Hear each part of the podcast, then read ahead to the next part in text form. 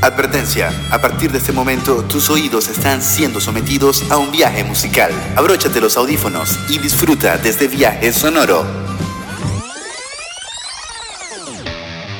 Así arranca Musicólogos, show musical donde cada canción tiene una explicación.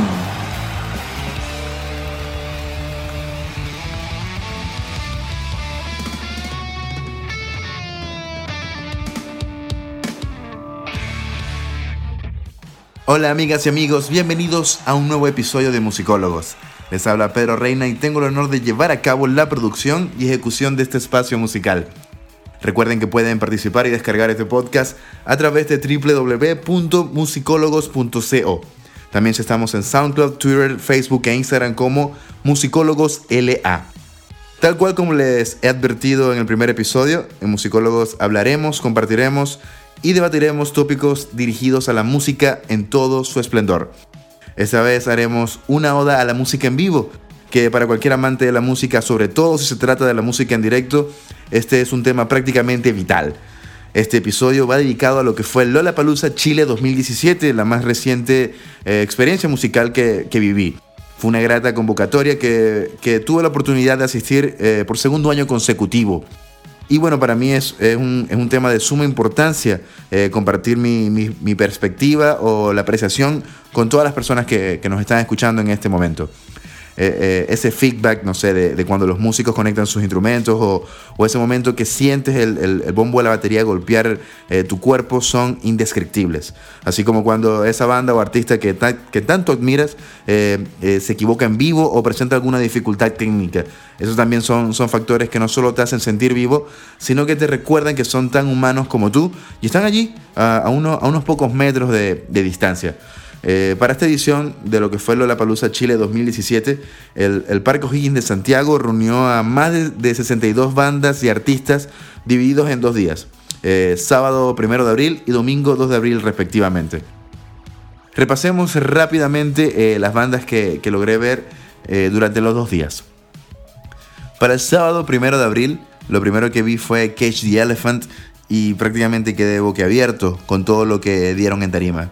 Este cuarteto estadounidense la rompió como quiso y superaron mis expectativas. Una banda que fácilmente volvería a pagar por verlos en vivo con todo su enérgico performance. Súper, súper recomendado Catch the Elephant.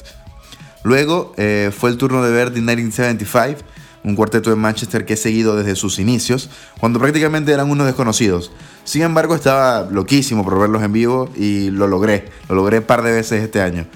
Eh, bueno, sin embargo, su presentación eh, fue buena, pero no fue increíble.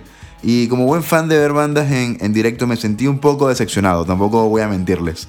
Aunque también tengo súper claro que, ver una banda en un festival, sea cual sea el festival, no es lo mismo que verlos en, un concierto donde estén ellos, ellos solos y sea un concierto, no sé, de, de, su gira, un espacio cerrado con un público netamente que va a ver a, a esa banda. Y precisamente eh, esto fue lo que me pasó con The 1975, ya que dos días después los vi en el Movistar Arena de Santiago y fue otra historia. Una presentación épica, pero ese no es el caso en este momento. Seguimos con el Lola 2017 y ahora les comento lo que fue Rancid. Banda clave si te gusta saltar, si te gusta pasarla bien, si te gusta corear canciones a todo pulmón. El quinteto californiano demostró por qué tienen más de 26 años tocando, y no solo tocando, sino siendo uno de los grandes representantes del punk sobrevivientes en la actualidad. A pesar de que no logré ver su repertorio completo, lo que vi fue más que suficiente para confirmar que estaba ante unos históricos del neopunk. Luego de ver eh, Rancid, eh, llegó el turno de ver The XX, otra banda que, sigo desde sus inicios y que, estaba también muy ansioso por verlos. Definitivamente no tenía la mínima idea de lo que estaba a punto de ver. The XX es tan genial que prácticamente su show te hipnotiza. No documenté prácticamente nada. Y, cuesta trabajo creer que solo tres personas logran crear un ambiente tan increíble. Las luces, los temas, la voz de, su vocalista Romy eh, son elementos que con el pasar de los años los han ido perfeccionando y, bueno, hoy por hoy son un bandón. Definitivamente dignos headers de, festivales. Y bueno, eh, luego de, ver DXX eh, tocó la parte de superarlos y solo una banda podría lograrlo. Nada más y nada menos que Metallica eh, quienes cerrarían la primera noche del Lola 2017. Eh, ver a Metallica en vivo es un sueño para cualquier amante del rock o de, la música en general. Desde que inició su característico intro, sabía que estaba viendo historia pura de la música frente a, eh, mis ojos. No sé, recordé mis inicios en la música, mis días de colegio, mis días cuando tenía banda, que directa o indirectamente estuvieron muy ligados a, Metallica, a pesar de que nunca toqué un género parecido a Metallica, nunca compuse nada como Metallica, pero crecí con ellos y, son, son como que parte del soundtrack y parte del misterio de, mi adolescencia. Eh, ese día y en ese momento específicamente rectifiqué nuevamente que Metallica es una de las bandas más importantes de la historia y estaban allí, siendo jóvenes eh, nuevamente, eh, junto a miles de afortunados que tuvimos la oportunidad de verlos. Y luego de pasar el, primer día, lo que fue el, sábado primero de abril, pasamos al domingo 2 de abril, o sea, ya hablando de, la segunda tanda de Lollapalooza, y llegué justo para ver una de las bandas fundamentales de mi adolescencia, Jimmy Eat nada más y nada menos. No sabía cómo reaccionar cuando empecé a verlos. Quería saltar, cantar, llorar, no sé. Creo que por primera vez sentí eso que llaman sentimientos encontrados. Volví al año 2000, año donde aparentemente sus integrantes se quedaron atrapados porque están idénticos. La misma voz, el mismo show, las mismas canciones. Obviamente eh, canciones del, nuevo disco, pero estaban como que atrapados en el año 2000. Eh, fue algo que, que, otras personas que fueron, que tuve la oportunidad de comentarles, eh, me, dijeron exactamente la misma opinión. Creo que Jimmy Edward es una de, una de esas bandas que todas las personas de mi generación tienen que ver sí o sí. Luego del momento Forever Young de la noche, me tocó ver una banda que si bien no son jóvenes, son dignos representantes de generaciones pasadas, eh, Duran Duran, con una presentación para enmarcar, a pesar de que no los vi tan de cerca, pero, pero lo que escuché fue bastante bueno. Tienen canciones que, ni sabía que eran de ellos y la puesta en escena era impresionante. La gente se volvió loca y no es para menos. Era Duran Duran poniendo, poniendo orden en el escenario, así como quien dice miren niños, así es que, así es que se hace, así es que se hacía la vieja escuela y así es que, así que tienen que hacerlo. Em, después de Duran Duran llegó el, turno de ver otra de las bandas que tenía muchísimas ganas de ver desde que salieron. Ellos son Tudor Cinema Club.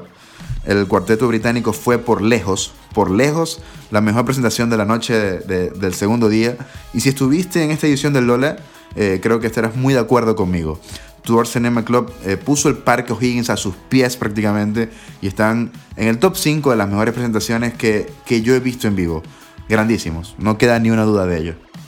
Luego de, Tour Cinema Club vino el contraste, algo, algo muy impresionante, algo muy nada, como es The Weeknd. De verdad que fue una presentación que, que dejó mucho que desear, al menos en, mi opinión. Eh, inició increíble, inició con Starway, uno de los temas que, que pegó durante el 2016, parte de 2017.